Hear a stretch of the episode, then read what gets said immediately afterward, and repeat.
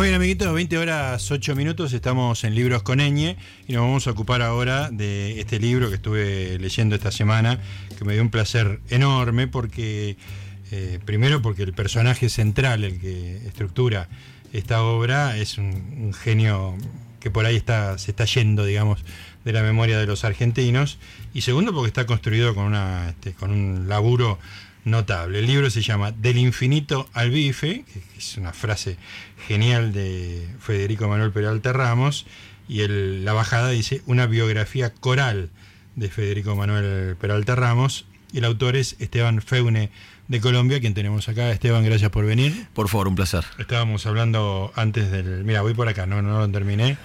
queda sí, poco. Sí, me queda poquito y, y me dio una...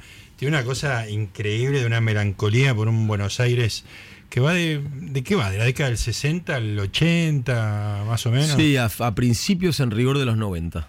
Principio de los- hasta principios de los 90. Así es. Claro. Sí, porque lo, lo- lo primero y más resonante de Federico es a mediados de los 60 Claro. y lo último es poquito antes de morir en el 92. Ujú. Claro. O sea, sí, 25 años de una Buenos Aires que atravesó muchísimas peripecias, Sí. pero él estuvo siempre ahí, fue una Sí, especie sí. de porteño iluminado y oscuro a la vez, que se movía por tres, cuatro manzanas con... Es increíble, eso es este la Galería del Este, que por un lado te acerca al Florida Garden, por el otro, bueno, tenés el agujerito, la, para mí, que es un epicentro, por lo menos simbólico, que es el departamento de Borges, En la calle Maipú. en la calle Maipú, porque, digamos, si tenías un poco de suerte, lo, lo ayudabas a cruzar la, la calle a, a Borges y sentías que tu día estaba hecho. Este, y bueno, todo ese recorrido es eh, maravilloso y Federico lo caminó sin hacer nada. Sin hacer nada o haciendo todo, eso es como así medio sospechoso, pero trajinó con muchísima este, estrategia Claro. esas cuadras. Sí, digamos. sí. Él No- tenía un programa. No, no había un al azar. ¿eh? Creo, creo que no, y si lo había, era un azar incluso dentro de la estrategia. Como por ejemplo encontrarse con Yuyo Noé, el pintor, en la calle Florida, Sí. este, preguntarle qué estaba haciendo. Yuyo se estaba yendo al vapor de la carrera, al viejo vapor, a comprar pasajes para ir a Montevideo, donde operaban a su madre. Federico lo acompaña al vapor y termina comprando un pasaje y se va con él. En la misma caminata, digamos. y viaja a Uruguay. Claro, con lo opuesto. Y vos decís, y Yuyo se acuerda de eso hoy como de las anécdotas más entrañables que un ser le puede haber regalado. Sí, sí. Acompañarlo en un viaje solitario a visitar a su madre que venía de ser operada, digamos. Claro. Creo que hay algo ahí que lo convierte en eso que decías hace un ratito, que es su ternura Claro, inconmensurable. un tipo que no te agredía. Y también es una Buenos Aires más tierna. Claro. Seguramente estemos hablando de una ciudad que ahora se puso un poquito más este, irritable o colérica o Sí, tensa. sí. Creo que en ese momento había menos este, tiroteos y si los había eran intelectuales y eran este, de alguna u otra manera se podían salvar, ¿viste? Sí. Es, es raro, porque había más violencia política, porque estamos hablando en la década del 70, por lo menos. Después, Totalmente. Después ya llegó la democracia y ya no. Pero había como una circulación de gente que era más generosa, ¿no? A mí me da esa sensación. Que no, no era imposible que los opuestos conversaran de, de las ideas de, de Federico. No, ¿no? absolutamente, y de hecho conversaban y, y- y diría que la conversación era la moneda de cambio. Claro. Pero como lo era también seguramente en otras ciudades, cuando los dandies seguían vigentes Claro. y en los bares no había televisión. Sí, sí, claro, claro. decir algo. Sí, sí, bueno, el Bar La Paz también está muy, muy presente. en Sí, porque libro. Federico atraviesa, ¿no? Como artista que es y como peripatético, como, como charlatán de bar, atraviesa muchos bares. No es que tiene un solo gueto. Sí, Eso lo vuelve también eh, un tipo que navega con mucha facilidad en los, en los extremos. Claro. Y como va también de un bar a otro, va de un cabaret a otro. claro. Entonces, Mau Mau, exacto. Eh, Karim. Ahí está. Sí. Entonces es el día, la tarde y la noche, digamos. un programa para cada momento del día, ¿no? Sí. Porque también después del almuerzo el tipo elegía dormir la siesta en casas de amigos y ese era el momento sagrado. Eh, toc toc, abría alguien y él dormía la siesta y después se reincorporaba. Sí, sí, a un taller iba y se tiraba en el piso y los alumnos ya empezaron a aceptarlo, digamos. como- Absolutamente. Que es cosa Sí. hermosa. Sí. Eh, ¿cómo, ¿Cómo se te ocurrió hacer esto? ¿Cuál fue tu relación previa? Vos sos joven, ¿qué edad tenés? 39. Sí, sos joven. Este, ¿Llegaste a vislumbrar algo? Muy poquito, Federico? muy poquito, pero en algún momento de la adolescencia alguien contó una anécdota, me quedó bollando y como esas cosas que quedan bollando, creo que de a poquito fui tirando de ahí hasta que eh, hace un año o dos escribí una crónica Ajá. que giraba alrededor de, de la beca Guggenheim que ganó Federico, Sí. este, porque se cumplían 50 años de la beca. Y cuando me puse a investigar alrededor de la beca y demás, supe que esa famosa comida que él había hecho en Alvear tenía miles de leyendas alrededor. y me puse a hablar con gente que había estado en la comida, Sí. que de alguna manera u otra echaba por tierra muchas de las anécdotas que circulaban. Y me dio la sensación de que ahí había algo Sí. fértil como para empezar a, a meterse con un artista que a su vez tenía poquito investigado. Claro. En internet había muy poca información, Sí. eso es muy tentador siempre. Vos sabés que yo hace. Tuve un programa de radio en Radio Ciudad hace ocho años. Y uso muchos audios de, de- sacados de internet, obviamente. ¿no? Y de repente digo. Federico Peralta, para mí era como. Todo, es- todo lo que hizo Federico es genial. Y estaba el- cuando recita la obra de los magos en la película de Agresti, Sí. estaba Soy un pedazo de atmósfera y no- por ahí ahora creció el archivo. Es de lo pero- poco que hay y te diría que es de lo poco que sigue habiendo. Claro, impresionante. Sí, hay poquitas este, apariciones suyas en el programa de Tato Bores, tres Claro. o cuatro, Sí. y tres o cuatro subidas por corajudos que Sí, sí, que lo grababan. yo creo que sí, no, no son muy oficiales, digamos. Claro, claro. De hecho, traté de hablar con los hermanos Borenstein, no lo conseguí. No quisieron hablar. No llegué, no sé qué pasó, esas cosas que nos Sí. pasan a veces a los periodistas cuando nos Sí. ponemos a investigar. Y sí llegué a un investigador justamente académico, un pibe pendejo muy piola que estaba laburando, no me acuerdo ahora en dónde, que él me habilitó muchísimo material audiovisual por mero interés, ¿no? Porque Sí, sí. Y me pareció que de pronto también había gente joven que no lo había conocido, Claro, que estaba muy interesada en su Sí. obra y que teníamos las herramientas para leerla mejor también. Claro. Porque quizás en esa época había mucho de lo que Federico hacía que era mirado con ojos de loco lindo, con Sí. ojos de este tipo está desvariando, etcétera. En cambio, hoy tenemos otras herramientas para entender la performance, Claro. ¿no? creo, ¿no? Sí, sí, sí. Vos mencionás a Marina Abramovich, Sí. que es muy posterior, digamos, es contemporánea. Ajá. Este, y por ahí hace con el cuerpo cosas más este, arriesgadas, ¿no? Pero en algún, en algún sentido es una obra de arte que camina, ¿no? Como era Federico. Es como la versión encantadora y angelical de Marina Abramovich, ¿no? Yo creo que sí, y te diría literal, que eso en Federico a mí es algo que siempre me sorprende, ¿no? La literalidad, como si la idea de la candidez se nos hubiera ido a todos. Eso es un gran aporte, me hizo entender mucho a él en el libro. Por favor, te pido que te expones. Pero cuando Federico dice algo, está diciendo eso, no, no está representando otra cosa. No, exacto. Cuando dice soy un pedazo de atmósfera, está diciendo que es un pedazo de atmósfera. Absolutamente. Sí. Cuando dice no quiero ir a la luna, a mí me gusta acá, Sí, sí. es lo mismo.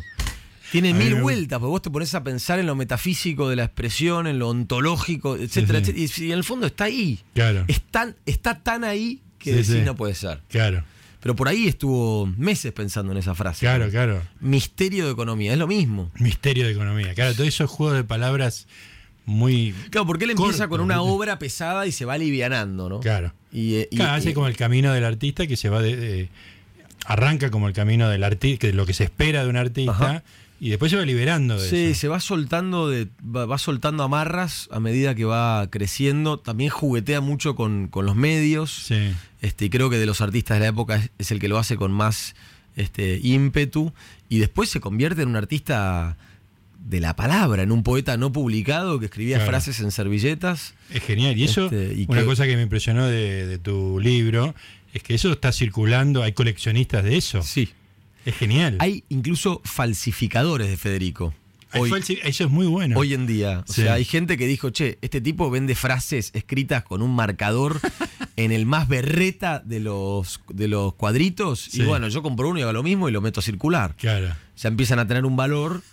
De modo que uno piensa, no, ese, esa caligrafía de, de adolescente, Sí, ¿no? es una cosa muy infantil. medio gorda, infantiloide, debe ser fácil de imitar y todo lo contrario, ¿no? Claro, claro. Entonces sí, eso me lo han dicho algunos coleccionistas, de esos que son así bien aguerridos y que se ponen a buscar cosas imposibles. Me dijeron, Sí. mira, ya, me- ya tengo, incluso uno me dijo, ya como, como trofeo de, de casa, me dijo, tengo un falso Federico. Es, es como un logro, tiene un logro artístico. eso. Totalmente. Extraordinario. Bueno, estamos hablando con Esteban Feune de Colombia y del infinito al bife. Una biografía coral de Federico Manuel Peralta Ramos. Te quedas un rato largo. Tengo mucho para preguntarte sobre este personaje extraordinario que me dio, un- me dio la ternura que él generaba 30 años atrás.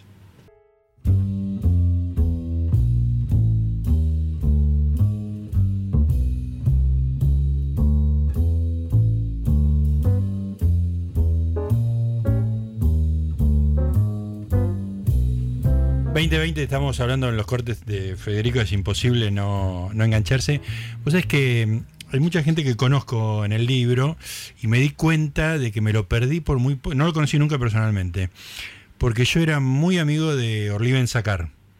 Este, y él, em- por lo que veo en el libro, él empieza a ir a, a, a Talcahuano, a la Galería de Arte de Ruth, eh, justo después de que yo dejé de verla a. Yo iba todos los días a la casa, era como este, habitual. Y Pedro Roth, Pepe Cáceres, o sea, mucha de la gente que está en el libro eran habitués de, de esa casa demencial también, ¿no? Que era una cosa muy hermosa y donde el arte contemporáneo, digamos, tenía un, un departamento. ¿Vos estuviste alguna vez en Talcahuano? Estuve una sola vez. Sí, un departamento increíble.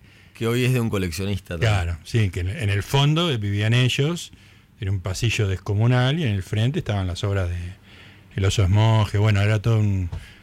Bueno, ahí hubo dos linda. obras de Federico, creo. Ajá. Que estuvieron. eh, creo que Federico era invitado de los cumpleaños que hacía Ruth. Claro, Este, y le llevaba siempre algún regalo. Y, ah, me muero. y entonces este, en el libro habla justamente el nieto de Ruth, Nicolás Bacal, Nico, que es un claro. artista Sí, sí. joven que también lo adora Federico porque creció con una de esas obras en su casa. Claro, Este, y, y ese es un poco, creo, también lo- el legajo de Federico, ¿no? Claro. Cómo Federico, y yo lo, lo- te lo contaba hace un ratito, cómo también impacta hoy en artistas que tienen 20, 25, 30 años, eh, para los cuales es un norte, es una referencia este, muy importante. Por eso en algún momento del libro, eh, que son más de 150, 160 entrevistados, pensé, bueno, quizás está bueno poner a dialogar Ajá. con voces de aquella época, artistas o coleccionistas o galeristas actuales o Sí. críticos que puedan tener una visión mucho más contemporánea ¿no? Claro. de Federico. Sí, sí. Eh, y creo que eso genera un lindo peloteo entre, entre el recuerdo presencial, digamos, y aquellos que pueden hablar desde hoy, desde lo crítico. Eh, explícame cuál es la materialidad de la obra de Federico. O sea, hay mucho de esto, pues recién me contaste lo de los poemas en la servilleta, que es genial, está la historia del huevo. ¿Qué, qué cosas hizo materiales? No, lo decías vos, arrancó con un camino más tradicional, fue artista plástico, hizo unos cuadros que eran muy pesados, de hecho, él los llamaba así, los cuadros pesados, incluso los tuvo que cortar en un momento a la mitad porque no entraban por la puerta de la galería. Después de eso vino el huevo, famoso, Sí. ese huevo de Contale, proporciones... contale la historia del huevo porque es... El huevo es una obra inmensa hecha de yeso por los yeseros del estudio del padre, que era un arquitecto muy famoso para un premio de Itela en el 66. La obra se llama Nosotros afuera. Este, Es muy buena. para, una, para una curadora española que montó una muestra colectiva en el Malva.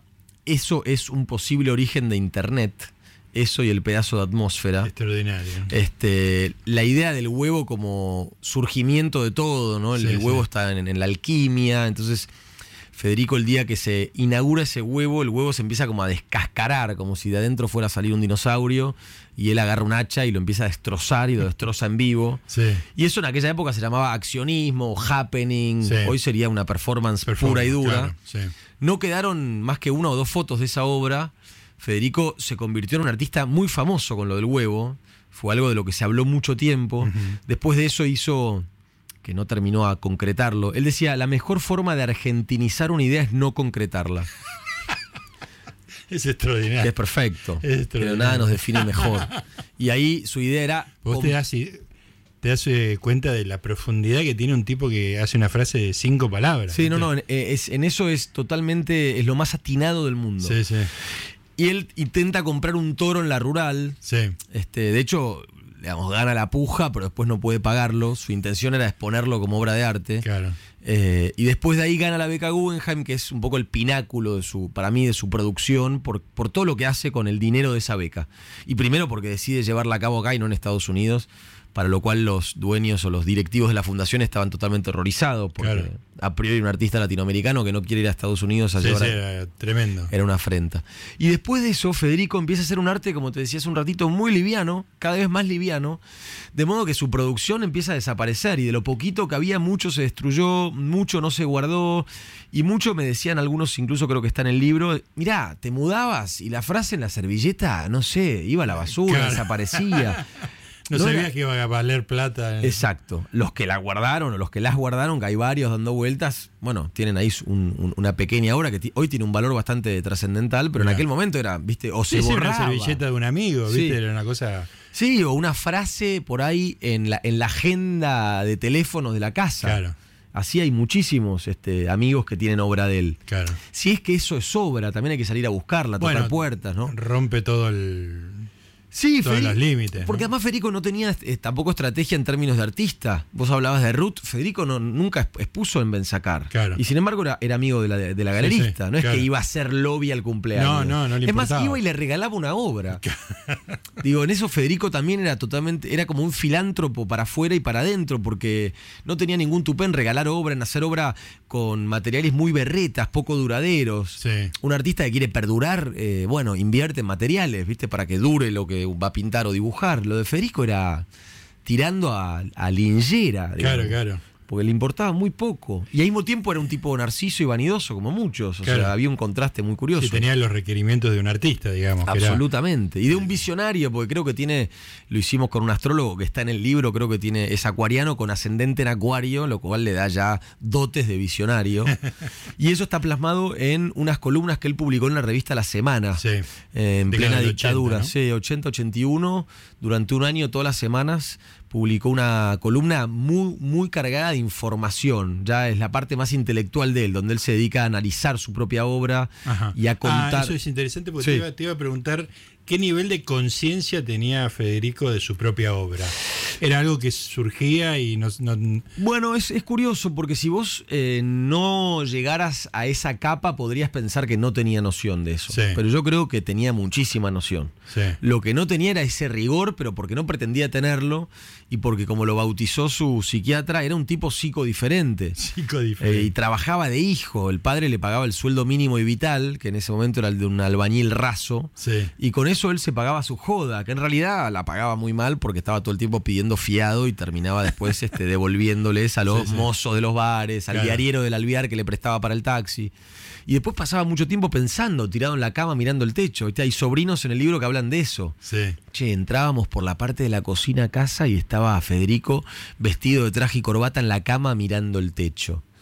Entonces era un tipo que también, para, por ejemplo, Germán García, que murió, era un ocioso, era un Claro. parasitario de la clase alta. Claro, porque ahí está un poco anclado en la época la mirada política de que era un hijo de la oligarquía, Peralta Ramos, fundadores de Mar del Plata, la madre también con doble apellido, era como una familia claramente de la oligarquía. Y el, y el gesto de Federico es este. ¿Y qué? ¿No? Sí, el gesto de Federico es no puedo hacerme cargo de todo este Claro. legajo. Es decir, Sí, yo no sí. me llamo como mi papá. Sí. Soy rubio, tengo ojos celestes. Claro. Estoy estudiando arquitectura. Tengo todas las de la ley de quedarme con lo que viene de arriba, pero me voy para el lado de los tomates. Claro. De hecho, dicen por ahí algunos que la expresión estar del tomate la inventó, inventó Federico. él. Digo, es un dato extraordinario que iba a, lo- a, a Florida Garden o a donde fuera y pedía té y dos tomates. En la época, cena, en la ahí, ¿no? época en la que estaba adelgazando, porque Claro. entre otras cosas uno de sus apodos era el gordo. Sí. De hecho, hizo una obra que se llama Delgazarte. Sí, que- con, con la A en el arte. Sí, en donde su cuerpo era el objeto de arte y eso Claro. era clarísimo. En esa época pedía un tomate partido al medio con un té para adelgazar y me parece que sur- surgió ahí la expresión estar del tomate. Claro. Que, que- que de vuelta son cosas que están en el imaginario del porteño, Sí. pero no asociadas a Federico, como hay otras que están asociadas a muchísimos personajes, ¿no? Claro. Entonces en eso también es un poco reivindicarlo. Sí, claro. Como también se reivindica en el libro que el himno que Charlie este, tocó en versión rock y se incluyó en el disco Filosofía Barata y Zapatos de Goma fue una idea de Charlie. Claro.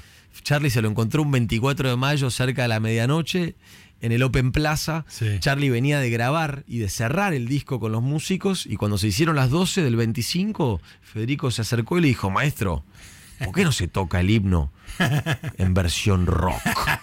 Con esa este, dicción estirada. Sí, y- muy modulada. Y estaba el piano de cola, Charlie este, lo miró de reojo, Samalea, el baterista del Sí. disco que está en el libro, le dijo a Charlie, mirá, este es Federico, el de los programas de Tato Bores, como diciéndole, dale bola. Sí, sí. Y Charlie graba, bueno, graba, toca en vivo el tema, que es un furor, y en ese mismo momento, a las 2, 3 de la mañana, se toma un taxi, se va al estudio, lo graba y lo mete en el disco. Genial. Así que fue un aporte Claro. de Federico Manuel Peralta Ramos. ¿Me, me haces escuchar este el recitado que hace Federico de La Hora de los Magos? Esto, bueno, después lo vamos a hablar con, con Esteban. Lo escuchamos primero.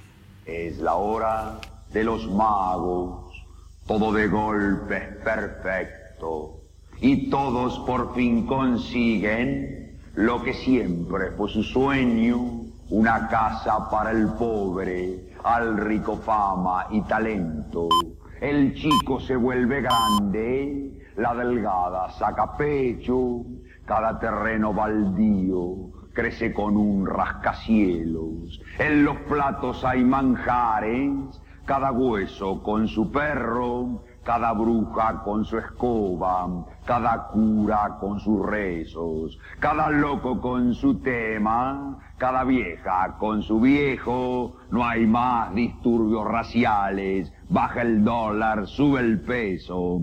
Y si uno quiere morirse, debe esperar a ser viejo. Se acabó la Guerra Fría y empezó la de los besos. Y la luna de repente se hizo de miel en el cielo. Es muy fácil comprobar que es verdad lo que les cuento. Pues quien canta esta canción es mudo de nacimiento en la hora de los magos. Bien, Federico.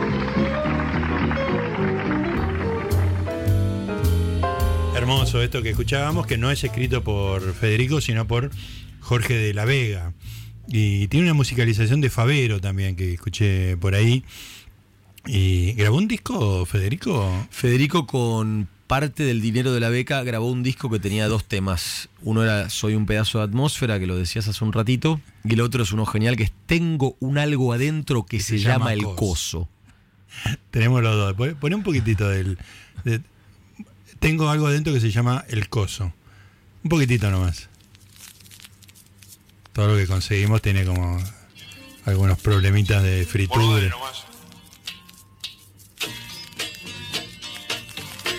Habitantes de este sistema solar.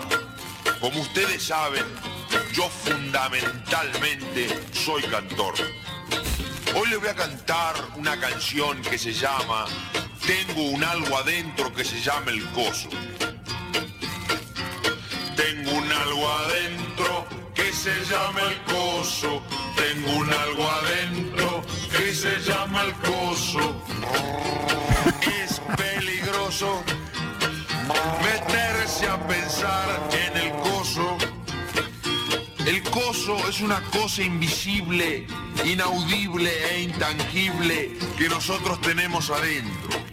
Ahí está Federico. ¿Esto es de él? ¿Escribió él o de Sí, Jorge de Vega? Esta es de él con música de Francis Smith. Francis Smith, increíble, claro. Está el dato en el libro. Genial. Y ahora, pa- para terminar con esta cabalgata de cosas, las pocas cosas grabadas que tenemos de Federico, eh, Soy un pedazo de atmósfera, que fue su, su tema más conocido, ¿no?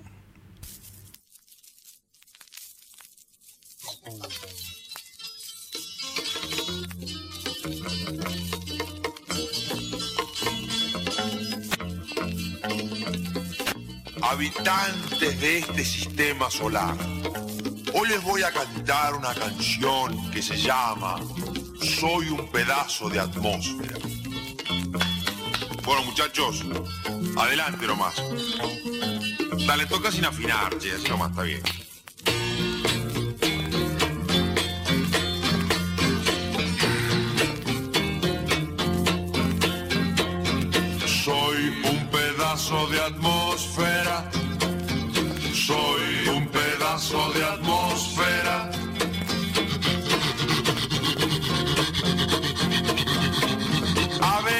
He creído que era un oso.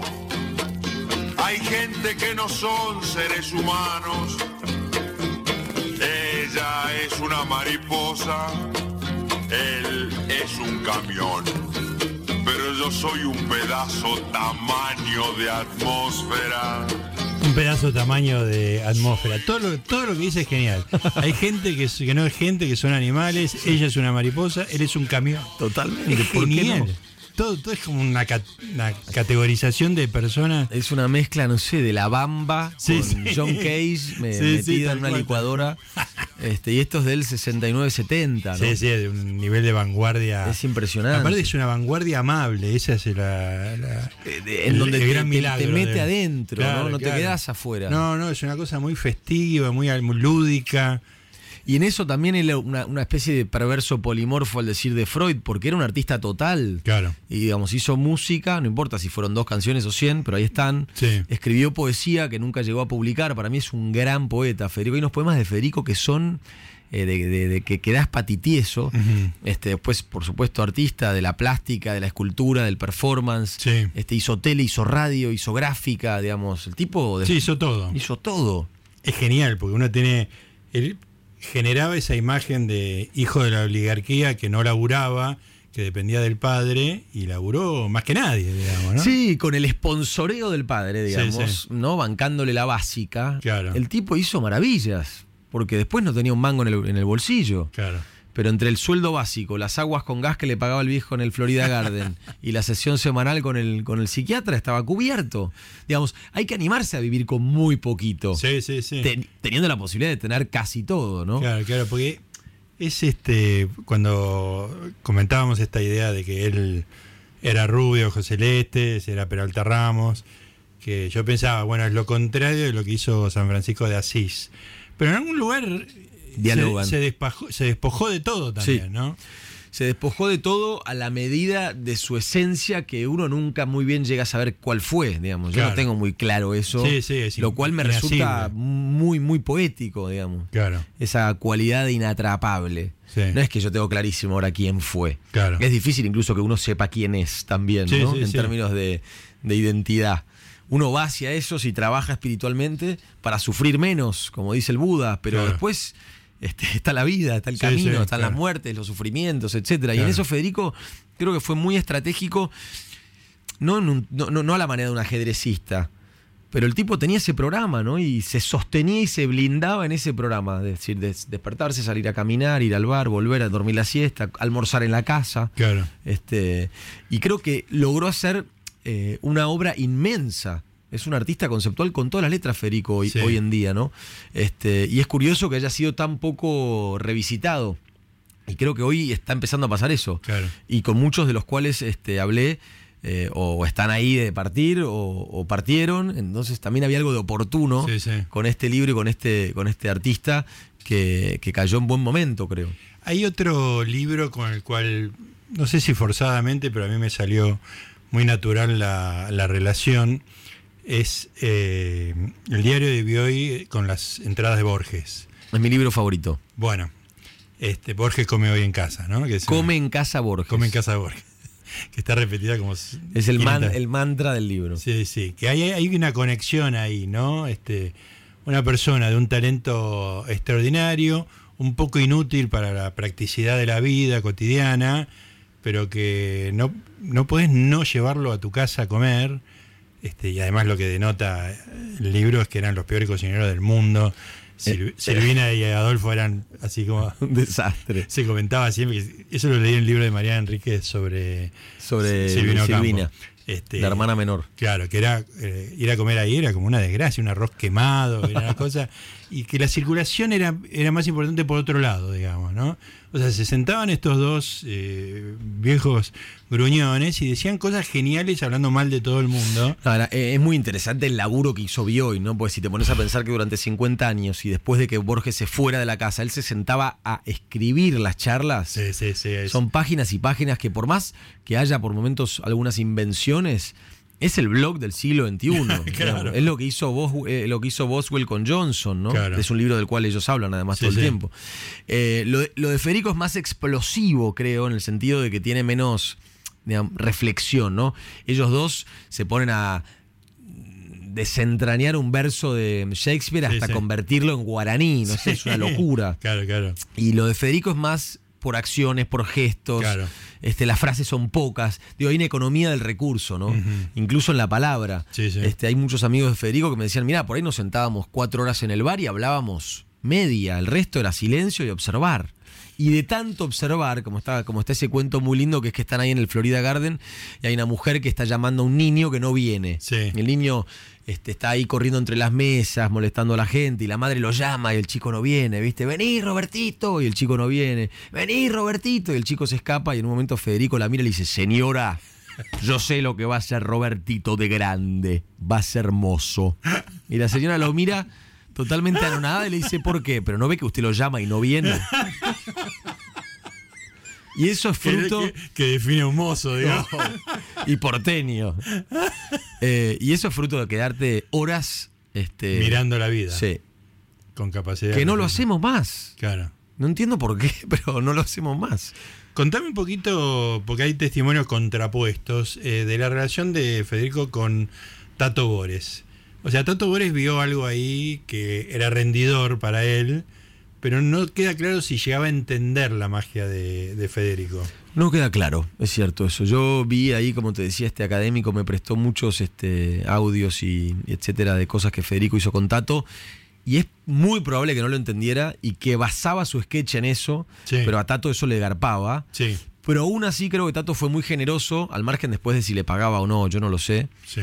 en darles espacio a un tipo como Federico en esa época, en la televisión abierta. Sí, total. No sé, digo, a Tato Bores lo miraba a la mitad del país. Sí, sí, sí. Y de la mitad del país, el 95% no entendía un pomo lo que Sí, hacía sí. Federico y aún así seguía estando. Federico estuvo en cuatro ciclos de Tato del 69 al 92. Sí, sí. Entonces claramente había una afiliación eh, y un reconocimiento del talento de Federico, ¿no? Y además eh, Tato era deliberado en su cara de no entiendo nada de lo que está diciendo este tipo. Sí, este, No tenían no. a- armado el tándem muy bien, eran como Sí. un Abbott y Costello, Sí. ¿no? Eh, después quedaba mirando en lontananza, Tato Bores, como diciendo, ¿a dónde mira este tipo? Y después Federico le recitaba un rock. Sí. Este, y duraba un minuto, un minuto quince la aparición, pero era totalmente fogosa, ¿viste? Para Claro. mí, yo las, las, las he vuelto a ver varias veces y mm, hay amigos que me decían de Federico que el, el tipo estaba toda la semana pensando ese minuto, ¿viste? Vivía Ah, para lo, ese minuto. lo preparaba. Lo preparaba, lo decía, lo repetía, lo comentaba. Ajá. Le preguntaba a amigos galeristas qué les parecía. Claro. Algunos le cambiaban una cosita, él la cambiaba y después él llegaba y eh, no había ni, ni que ensayar. Eh, grababan de una y quedaba. Entonces creo que ahí Tato lo supo cobijar, darle un lugar y me parece genial porque en, e- en ese aspecto Federico previno a Chachachá, Claro, a todos sí. por López. Son todos deudores de ese sketch de Federico. sí, para sí, mí. Hay una gran, hay una gran cantidad de, de- de cómicos que, que- que beben de ese sketch. Sí, sí, un humor dada, ¿no? Ese- humor dada, cáustico, también cándido a la vez, Sí. ¿no? Este, eh, en este país donde todos bicicletean, yo bicicleteo, dice Federico, y está arriba de una bicicleta.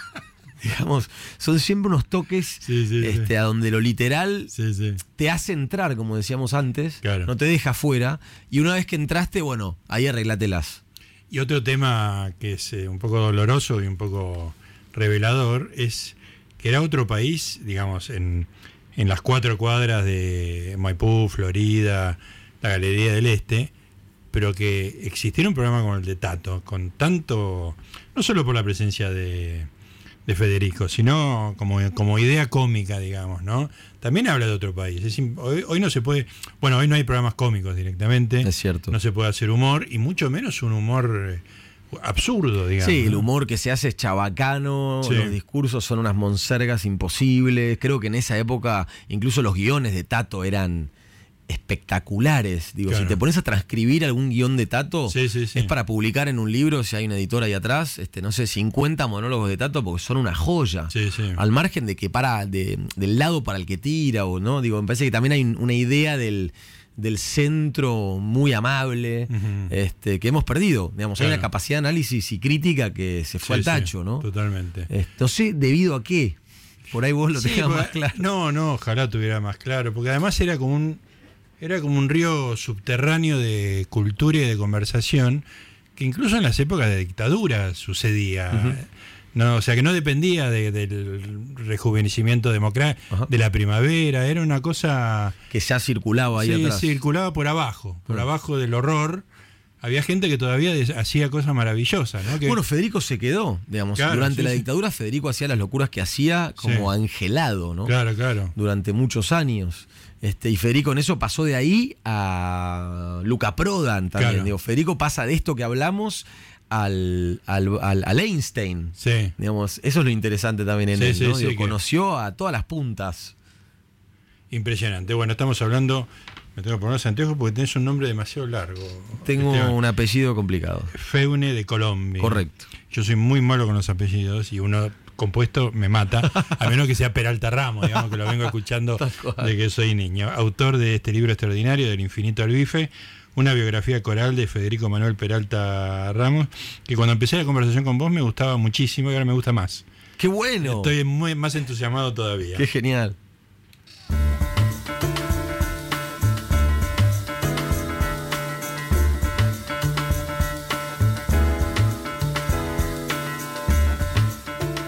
Muy bien amigos, entramos en la recta final de Libros con Eñe, el programa de hoy que desde las 8 se lo estamos dedicando al señor Federico Manuel Peralta Ramos, gracias a la generosidad de su biógrafo, hay que decirlo, aunque él solamente escribió el prólogo y el resto es recopilación de testimonios, Esteban Feune de Colombia. Igual está muy bueno el prólogo, el libro se llama Del infinito al bife.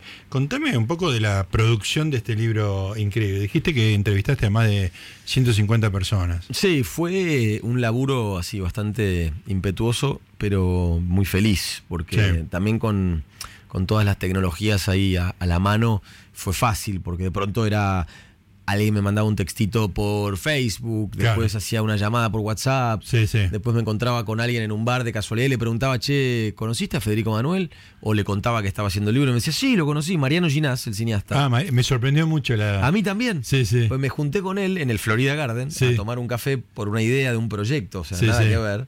Y charlando de lo que estábamos haciendo, le conté que estaba trabajando en este libro y me dijo, pero yo lo conocí a Federico. ¿Cómo lo conociste? tiene un decir bastante Federiciano. Sí. Federiciano. Que según él, ese decir de Federico, mirá qué curioso, Sí. abreva en Jarry, en Al- Alfred, Alfred Jarry, Jarry. El, el- el- el creador de la patafísica. Claro. Este, porque según él, no sé si había oído algo de Jarry o no sé cómo era el tema, viste el viejo de, de Mariano, Julio, Sí, que era Julio un poeta surrealista argentino que tuvo mucha trabazón con los surrealistas franceses. No sé si tenía ese dato o qué, pero por ejemplo, con ese testimonio me topé, literalmente. Claro, qué increíble. Y así pasó mucho en el libro. Sí. Me encontré así con otro de Arturo Carrera, el poeta, una noche Sí. en la editorial de Francisco Garamona, la Internacional Argentina, eh, bueno, la librería y eh, la editorial Mansalva. Y así fueron apareciendo. También fue Sí. una especie de, de- de- de suceder en el que confié muchísimo y después hubo mucha gente que contacté que no tenía mucho que decir o que no quería hablar o que O sea, quedaron testimonios afuera. Quedaron testimonios afuera, gente que le parecía que lo que tenía que decir no era muy interesante, y después gente que no pude contactar, que también tenía intenciones de, de hablar y que quedaron afuera también. En un momento dije, bueno, hasta acá llegué porque esto si no es Claro. enloquecedor. ¿Y cuánto tiempo te llevó? Un año. Un año entero. Sí. ¿Y tenías editorial? Caja Negra ya estaba A mí subida? se me ocurrió que era algo para Caja Negra al Claro. principio. Sí. Y a través de una amiga este, conocí a uno de los este, directores, le pedí un llamado y le dije, mira, yo sé que las cosas no funcionan así, pero tengo esta idea, me parece que es un buen momento, acaba de salir esta crónica que yo publiqué sobre Federico en La Nación, creo que hay un run run aprovechable y ellos este, se coparon inmediatamente y fueron acompañando el proceso también. Eh, del libro con, con mucho entusiasmo y el libro salió en menos de un año estaba en la calle digamos. Claro, sí, sí, muy un proceso. Es un proceso Ah, rápido. un proceso con 150 entrevistas es eh, casi milagroso. No, pero yo era así, había días en los que entrevistaba a 10 personas por Sí, 10 sí. medios distintos, Sí. desgrababa a las chapas y después junté todos los testimonios, los desperdigué en la mesa y lo que hice fue un montaje de voces, Claro. que fue muy interesante también. Digamos, laburar sobre la voz a mí me gusta mucho, me parece que es, es mágico. Claro. Y empecé ahí a recortar, pegar, armar, editar y armé ese montaje siendo lo más sensato posible.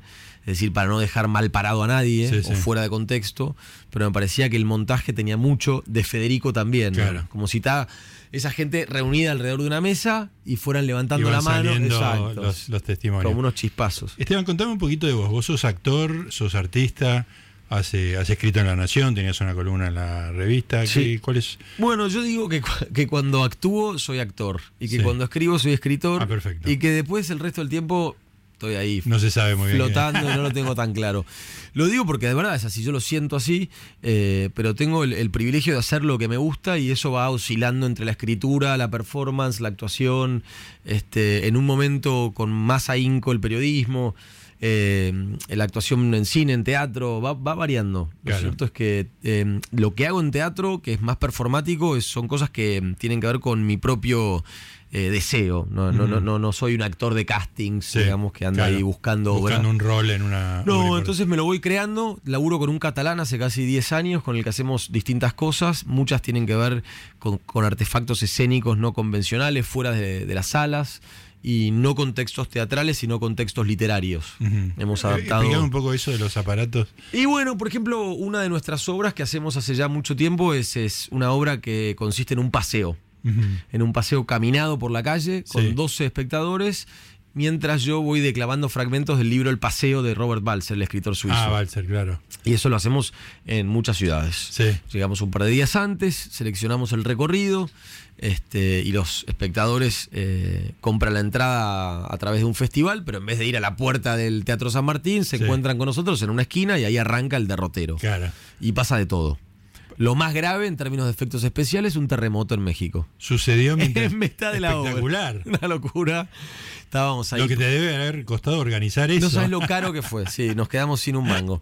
Eh, y los espectadores, que eran todos mexicanos, que tienen una especie de sexto sentido sísmico, estaban felices. Yo estaba pálido de una pieza, como dicen los cordobeses, no, no Sí. sabía qué hacer. Y seguimos caminando ya tomados por lo que fue el pasaje del terremoto. Extraordinario. Sí, eso nos, digamos, en esa hora pasa mucho eso, ¿no? Es, es equilibrar qué entra y qué queda fuera. eh, y nos preguntan, no, pero es participativo. Yo digo, siempre es participativo, pero no a la manera de la fura del Baus, que te tiraban un tarro de pintura, Claro. sino más amablemente a Más lo amable, Federico. claro. Y si querés participar, participás en el sentido que estás más cerca o más activo, y si no, estás más lejos. Y así hacemos otras obras de ese estilo, por ejemplo, una obra que está basada en un formato de terapia grupal. El año pasado le dimos el Nobel a Borges, póstumo. Muy bien, muy un acto de justicia. Exacto, en el FILBA, en el Festival de Literatura. Muy bueno. Después del- de la conferencia de apertura, yo me disfracé con el pelo que lo tenía en ese momento muy largo de académica sueca y leí eh, un discurso en sueco, En sueco. fonéticamente, Sí. y después un discurso en castellano que escribimos en base a fragmentos de textos que Borges hizo elogiando a otros autores, Claro. y en este texto él se autoelogiaba, agradecía el premio y este, en base a un comité de autores que estaban invitados al FILBA le entregábamos finalmente el Nobel. Bueno, es una gran noticia para los que somos fan de Borges, que finalmente se hizo justicia. Lo más lindo es que salió la noticia en los medios y por todos lados hasta que llegó a un portal paraguayo que la anunció como una fake news. No. Sí, el colmo de lo literal. Estos No. dijeron, che, esto es mentira. Y pusieron una tira roja arriba. Y tuviste, creo que tuviste suerte que no se metió María Kodama en el medio. Sí, exactamente. Seguimos cruzando los dedos. Tengo los ajos enterrados allá Ah. atrás sí, porque no vaya a ser que se, se complique la cosa. Y el año que viene, en junio, julio, en la editorial Seix Barral se va a publicar un libro de crónicas de viajes Ajá. que se llama Creo en la historia de mis pies, Sí. que tiene mucho que ver con la caminata en los viajes. ¿Es un libro tuyo? Sí. Ah, buenísimo. Así que Bueno, volverás acá. Volveré Acá. feliz. Muy bien, muchas gracias. Bueno, la verdad que la pasamos genial y nos metimos un poco en el universo de ese loco amable que era Federico Manuel Peralta Ramas, un artista espectacular. La verdad, muchísimas gracias por el libro y por la, Gracias a ustedes, por la visita. ¿eh? Estábamos con Esteban Feune de Colombia y del infinito al bife. Se llama el libro Una biografía coral de Federico Manuel Peralta.